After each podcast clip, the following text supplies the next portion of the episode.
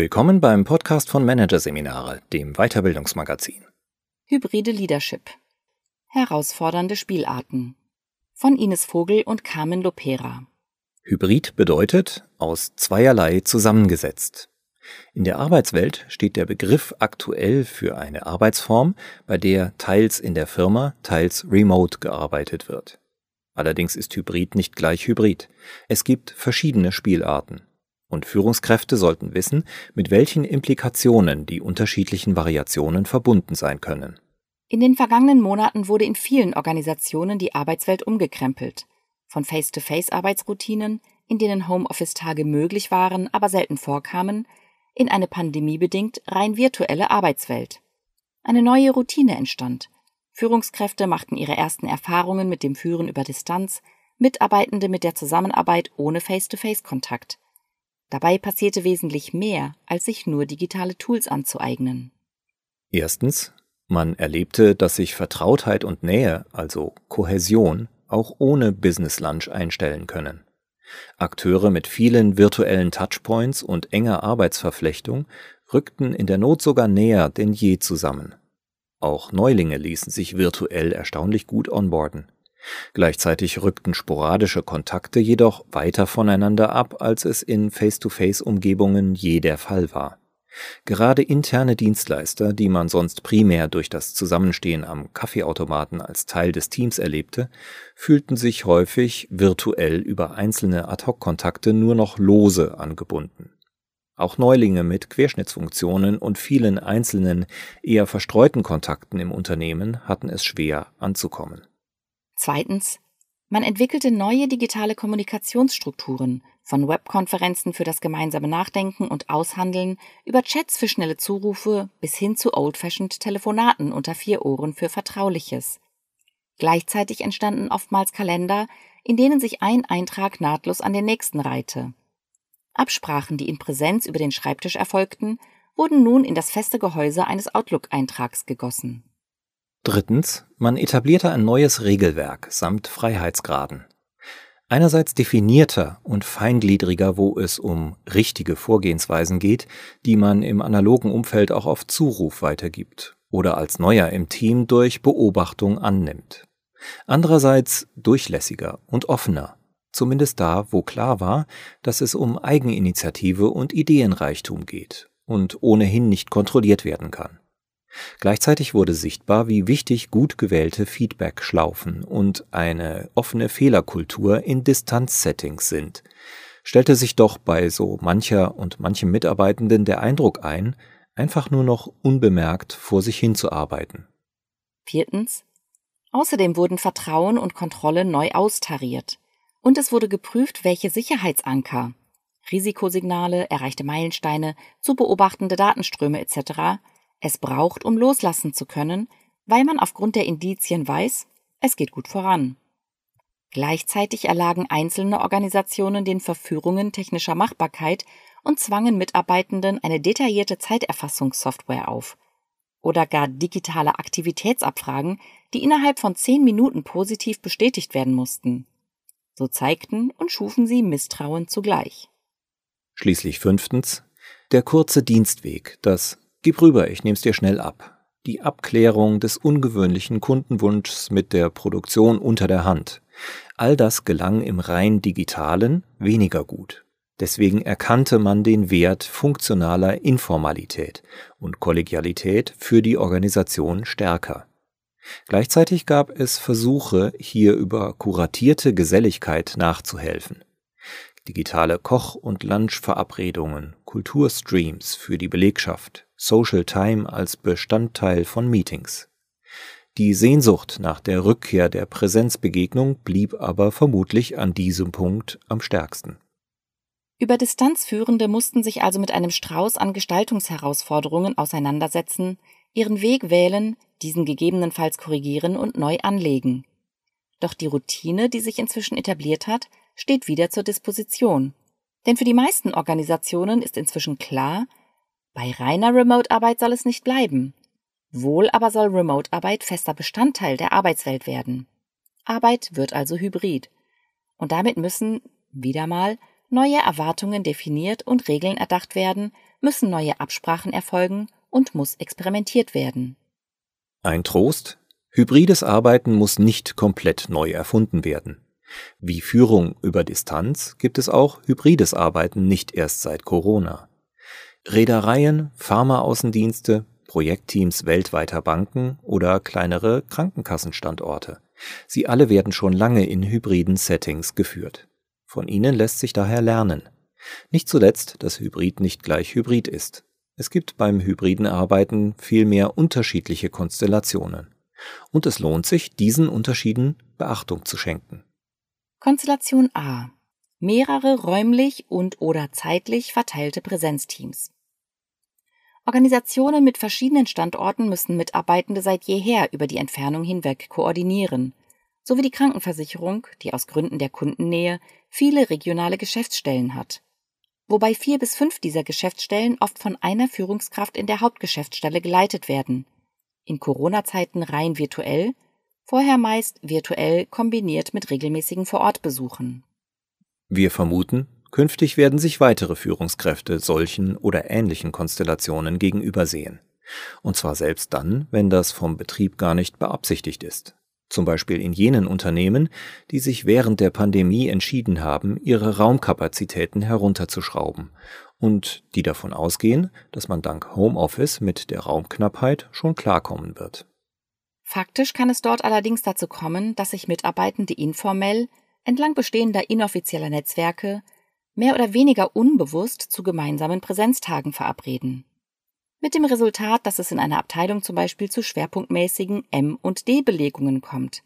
Montags und Mittwochs sind immer die einen da, Dienstags und Donnerstags immer die anderen, während Freitags alle zu Hause bleiben. In der Folge können ähnliche Dynamiken in der Zusammenarbeit entstehen, wie man sie auch von klassischen, an verschiedenen Standorten arbeitenden Teams kennt. Bestehende Konkurrenzen können sich verschärfen und es kann zur Entstehung von Subteam-Identitäten kommen, einschließlich Zuschreibungen, Inklusions- und Exklusionsmechanismen. Wir M-Leute sind einfach auf Zack. Der Grund? Kohäsion stellt sich zwischen Teammitgliedern, die sich in Präsenz begegnen, in höherem Maße ein als zwischen Teammitgliedern, die sich selten persönlich sehen. Das geschieht schon deshalb, weil die gegenseitige Wahrnehmung und Interaktion im analogen umfassender und nuancierter sind als im rein virtuellen Umgang. Führungskräfte sollten diese Entwicklungen im Blick haben und versuchen, die Gefahr einzuhegen. Dabei bieten sich zwei gegenteilige Strategien an. Entweder die bewusste Durchmischung der Untergruppen oder die Nutzung der Subgruppenidentitäten als Kohäsions- und Antriebsfeder in einem spielerischen Wettbewerb. Eine weitere Besonderheit der Konstellation besteht darin, dass sich zwischen den verschiedenen Subgruppen unterschiedliche funktionale Informalitäten, also inoffizielle Kniffe, Trampelpfade und Abkürzungen, die beim Erreichen der Ziele helfen, ausbilden können.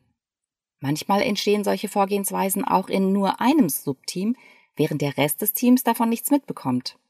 Ein schwieriges Feld für die Führung, denn sie kann solche, für das Team häufig produktiven Vorgehensweisen schlecht offiziell anweisen, zumal sie wenig davon mitbekommt. Was also tun, damit produktive Kniffe jenseits des offiziellen Regelkatalogs nicht nur entstehen können, sondern sich auch auf die anderen Teamteile übertragen? Hier hilft es einmal mehr, dafür zu sorgen, dass sich die Subteams eben doch ab und zu mischen.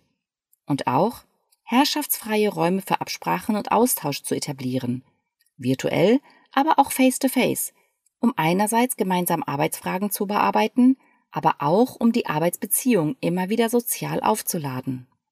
Führungskräfte, die schon vor Corona mit der Herausforderung konfrontiert waren, verschiedene örtlich und oder zeitlich getrennte Teams, einschließlich der in ihnen ablaufenden Dynamiken, zu führen, wissen, das Befolgen von Regeln, auch offiziellen, lässt sich aus der Ferne schlecht beobachten und Steuerungsversuche werden schnell als Gängelung empfunden.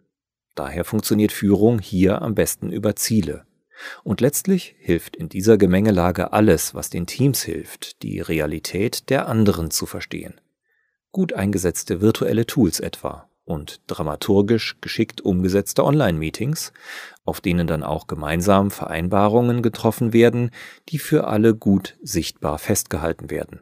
Übrigens hat die Corona-Krise die Situation von Teams, die zwar an einem Ort analog zusammenarbeiten, aber über örtliche und oder zeitliche Grenzen hinweg mit Akteuren aus anderen Teams kooperieren müssen, in manchen Fällen heilsam aufgemischt. Denn auch die Mitglieder dieser Teams sind durch Corona komplett in die Homeoffices versprengt worden. Es gab also plötzlich vor Ort keine festen Teams mehr. Der interessante Effekt bestand darin, dass die Teammitglieder damit ein Stück weit aus ihren Funktionsloyalitäten und Binnenschichten herausgelöst worden sind. Mitglieder des Sales-Teams arbeiten plötzlich enger mit Kundendienstmitarbeitenden zusammen und interessierten sich für deren Erkenntnisse, statt wie üblich nicht über den Tellerrand ihres eigenen Teams hinauszublicken. Ähnliche Effekte können Führungskräfte auch ohne Krise erzeugen, zum Beispiel indem sie Mitarbeitende anlassbezogen aus Routinen herausholen und quer zu den Präsenzschichtgruppen die Bildung bunt gemischter Projektbesatzungen anregen. Konstellation B die Mitarbeitenden arbeiten remote, die Führungskraft vor Ort. Typischerweise sind Organisationen mit vielen Mitarbeitenden im Außendienst schon lange mit hybriden Arbeitsweisen vertraut. Die klassische Konstellation hier, die Führungskraft sitzt in der Mutterorganisation zusammen mit anderen Führungskräften, stimmt sich crossfunktional ab, betreibt Mikropolitik und koordiniert den Außendienst. Manchmal arbeitet sie auch selbst im Feld. Auch viele klassische Büroteams fanden sich in der Pandemie in dieser Konstellation wieder. Ein nur noch sehr kleines Team, zuweilen nur bestehend aus dem Führungskreis, hielt die Fahne am Firmenstandort hoch. Der größte Teil der Mitarbeitenden blieb dagegen im Homeoffice. Nicht nur Kreativagenturen denken inzwischen laut darüber nach, ob eine derartige Konstellation nicht auch zum Dauerzustand werden könnte. So könnte man Kosten sparen, Büroräume verkleinern und sich den Zugriff auf potenzielle Mitarbeitende erleichtern, die keine Lust haben, für den Eintritt ins Unternehmen umzuziehen. Bei hybriden Modellen, die auf einen hohen Anteil an dauerhaft remote Arbeitenden setzen, ist allerdings besondere Vorsicht geboten, etwa was das Thema Kohäsion anbelangt. Führungskräfte dürfen sich hier nicht von den überraschend hohen Kohäsionsleveln der Krisenzeit täuschen lassen denn diese resultierten mit hoher Wahrscheinlichkeit auch aus der besonderen Notsituation und profitierten davon, dass man in vielen Teams noch von der in analogen Zeiten gewachsenen Nähe und Vertrautheit zehren konnte. Wie die Probleme zeigen, die gerade Mitarbeitende hatten, die jobbedingt auf viele lose Kontaktpunkte quer über die Organisation hinweg angewiesen sind, ist der direkte Face-to-Face-Kontakt auf längere Sicht aber eben doch oft nicht verzichtbar. Im Gegensatz zu Teams, deren Mitglieder sich wie in Konstellation A zumindest in Fraktionen immer wieder vor Ort treffen, haben Teams, deren Mitglieder sämtlich fast nur remote arbeiten, auch kaum Möglichkeiten, die so wichtigen informalen Verfahrenswege auszuprägen. Was sich hier von klassischen Außendienstkonstellationen lernen lässt?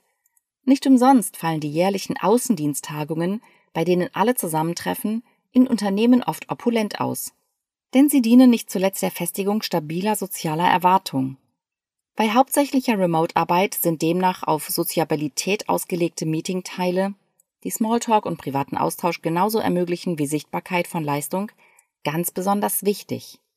Und auch hier lohnt es sich sehr, die Mitarbeitenden jenseits ihrer Alltagsaufgaben immer wieder in Projekten zusammenzubringen. Zum einen, um Synergien zu erzeugen, zum anderen um gleichzeitig eine Kommunikations- und Wissensverteilung zu erreichen, die Silos vermeidet. Hilfreich ist auch, wenn besonders gut vernetzte Teammitglieder für Neulinge in solchen verstreuten Konstellationen Patenschaften und Mentoring-Funktionen übernehmen. Bei vermehrten Remote-Kontakten können sich Unausgesprochenes, nur zu Beobachtendes und das, was sich im analogen Kontext oft auf Zuruf wie nebenbei regelt, nicht entfalten. Deshalb muss in dieser Konstellation in der Tendenz auch besonders viel formalisiert werden. Das betrifft etwa Informations- und Prozessfragen. Was geben wir wann über welchen Kanal weiter? Welche Themen behandeln wir mit wem in Regelmeetings? Welche ad hoc? Welche per Chat? Welche sind in einer Hohlstruktur im Intranet kommunikativ zu bearbeiten? Und was ist ganz ohne Rücksprache entscheidbar? Die Gefahr, wenn überwiegend remote zusammengearbeitet wird, besteht aber auch darin, es mit den formalisierten Absprachen zu übertreiben, so dass am Ende Zeit für konzentriertes Arbeiten fehlt und Meetings unproduktiv werden. Hier kommt es darauf an, dafür zu sorgen, dass die Kommunikationsstrukturen immer wieder auf ihre Funktionalität hin überprüft und bei Bedarf neu angepasst werden. Und auch hier gilt, wie bei Konstellation A und eigentlich allen hybriden Settings, große Freiheit in Bezug auf das Wie der Arbeit hat meist positive Effekte auf die Selbstwirksamkeit, Geschwindigkeit und oft auch die Qualität der Arbeit. In ausgeprägten Remote-Konstellationen lohnt es allerdings, sich anfangs genauer abzustimmen, um sich dann im Verlauf die Abstimmung sparen zu können. Letztlich müssen Führungskräfte je nach Komplexität und Risiko der Aufgabenstellung die Erfahrung und Professionalität der Zuständigen immer wieder gegen den Aufwand einer genaueren Abstimmung abwägen. Gleiches gilt für das Thema Kontrolle. Führungskräfte, die Außendienstmitarbeitende führen, wissen seit langem, es braucht kluge, nicht invasive Kontrollpunkte wie KPIs oder den Wettbewerb der Außendienstler untereinander, um die Einzelakteure bei allem Vertrauen on track zu halten.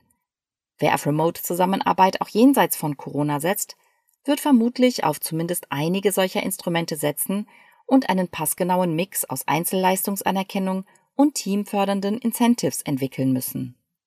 Führungskraft eines Remote-Teams zu sein bedeutet über all das hinaus auch, Repräsentationserwartungen erfüllen zu müssen. Mitarbeitende, die verteilt remote arbeiten, erwarten von ihrer Führungskraft vor Ort, dass diese ihre Belange und Sichtweisen ins Unternehmen einbringt. Wird diese Leistung in ihren Augen schlecht erbracht, strafen sie die Führungskraft womöglich mit Loyalitätsentzug. Schließlich können Remote-Arbeitende wesentlich schlechter im Unternehmen für ihre Selbstdarstellung sorgen als Mitarbeitende, die vor Ort sind. Gute Außendienstführungskräfte zeichnen sich daher nicht zuletzt durch starke Ellenbogen aus, mit denen sie die eigene Relevanz und die ihres verstreuten Teams verteidigen. Konstellation C. Einige Teammitglieder arbeiten remote, andere vor Ort. Auch die dritte hybride Führungskonstellation ist nicht neu. Softwarefirmen, die oftmals mit Entwicklern in anderen Ländern arbeiten, bilden seit Jahren Teams aus einer Präsenzgruppe und einer Handvoll Programmierer, die verstreut woanders arbeiten. Viele andere Unternehmen erwarten nun, post-Corona, für ihre Organisation eine Arbeitskonstellation dieser Art. Ein Teil des Teams ist vor Ort, die anderen arbeiten anderswo, entweder im Wechsel, ab und zu oder dauerhaft. Ähnlich wie bei der Konstellation A besteht hier die Gefahr der Abgrenzung. Gerade häufig remote arbeitende Teammitglieder können zu Teammitgliedern zweiter Ordnung werden weil sie Informationen verpassen, in der täglichen Zusammenarbeit weniger mitbedacht und weniger für ihren Beitrag gewürdigt werden. Das Phänomen, nicht eingeschlossen und mitbedacht zu werden, kann aber auch in Konstellationen auftauchen, in denen mal die einen, mal die anderen gerade nicht vor Ort sind, ohne dass es eine Gruppe ständig Ausgeschlossener gibt. In beiden Fällen hilft ein wacher Blick, und zwar nicht nur der Führungskraft, sondern sämtlicher Teammitglieder für das Problem der Exklusion der Abwesenden, ob es dabei um Informationsweitergabe, Redezeiten oder die Sichtbarkeit im Team geht. Um sich in die Herausforderungen der Teammitglieder besser eindenken zu können und weil Zugang zur Führungskraft ein umkämpfter Wertstoff ist, sollten Führungskräfte ihre eigene Arbeit hier möglichst so organisieren, dass sie mit allen Teammitgliedern im Wechsel gleich häufig analog oder digital zusammentreffen. Geeignete Kommunikationsstrukturen können das Exklusionsproblem zusätzlich einhegen und das Spielfeld für alle Beteiligten fairer gestalten.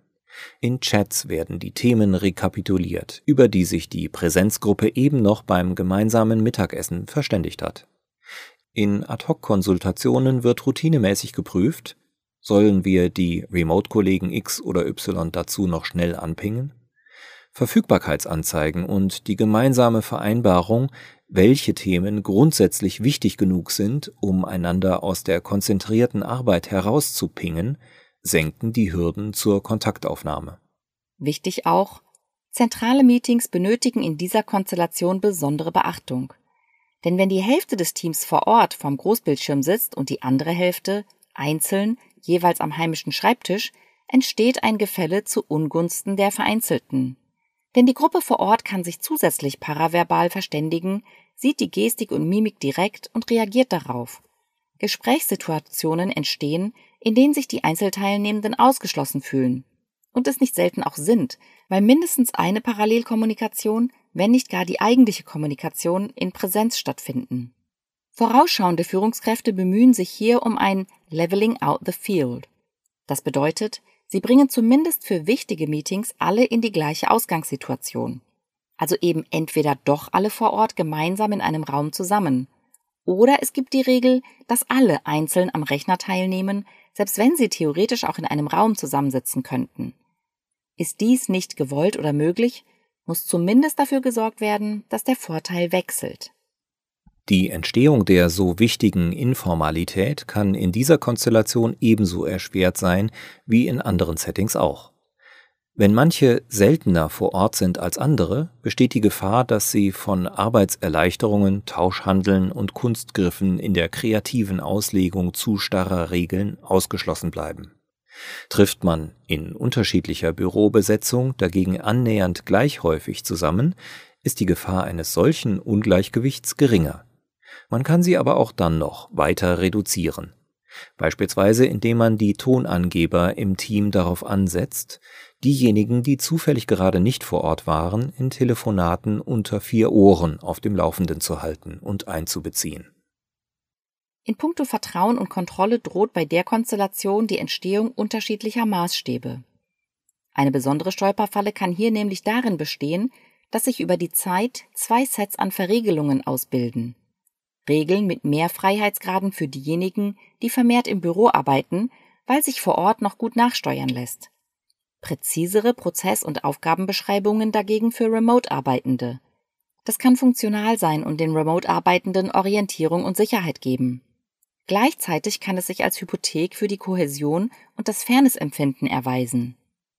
Ähnliches gilt für die Zuweisung von Aufgaben und Projekten. Führungskräfte müssen aufpassen, dass anspruchsvollere Aufgaben und Projekte nicht am Ende häufiger bei denen landen, die häufiger vor Ort arbeiten, weil dies mit weniger Abstimmungsaufwand verbunden scheint. Hinzu kommt, dass im Remote-Setting Probleme und Konflikte oft erst in höherem Eskalationsgrad auftauchen. Wer sich fast ausschließlich auf vermittelte Kommunikation verlassen muss, verfängt sich im Zweifel eher in negativen Erklärungsmustern für suboptimale Ergebnisse und hat weniger Gelegenheit, erste eigene Annahmen anhand einer Vielzahl von Signalen und Beobachtungen zu hinterfragen. Führungskräften muss das bewusst sein, und sie sollten dieses Phänomen auch dem Team im Ganzen bewusst machen. Hürden zur Kommunikationsaufnahme, zum Beispiel, wie wirkt denn das, wenn ich dem Kollegen ständig wegen jeder Kleinigkeit eine Beschwerdemail schicke, lassen sich durch feste wöchentliche Kontaktpunkte senken. Der Aufwand für das gemeinsame Weiterdenken an Projektmeilensteinen zahlt sich vielfach aus. In der Sache für die Vertrauensbildung. Im Sinne von weniger Verregelungs- und Kontrollaufwand.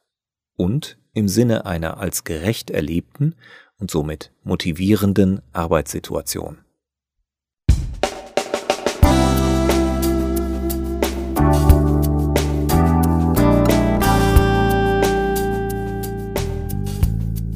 Sie hörten den Artikel Hybride Leadership. Herausfordernde Spielarten von Ines Vogel und Carmen Lopera aus der Ausgabe September 2021 von Managerseminare, produziert von Voiceletter. Weitere Podcasts aus der aktuellen Ausgabe behandeln die Themen Hybride Teamentwicklung, Restart für die Zusammenarbeit und Lehren von Luhmann. Radikales Feedback ist eine Gefahr für Organisationen. Weitere interessante Inhalte finden Sie auf der Homepage unter managerseminare.de und im Newsblog unter managerseminare.de/blog.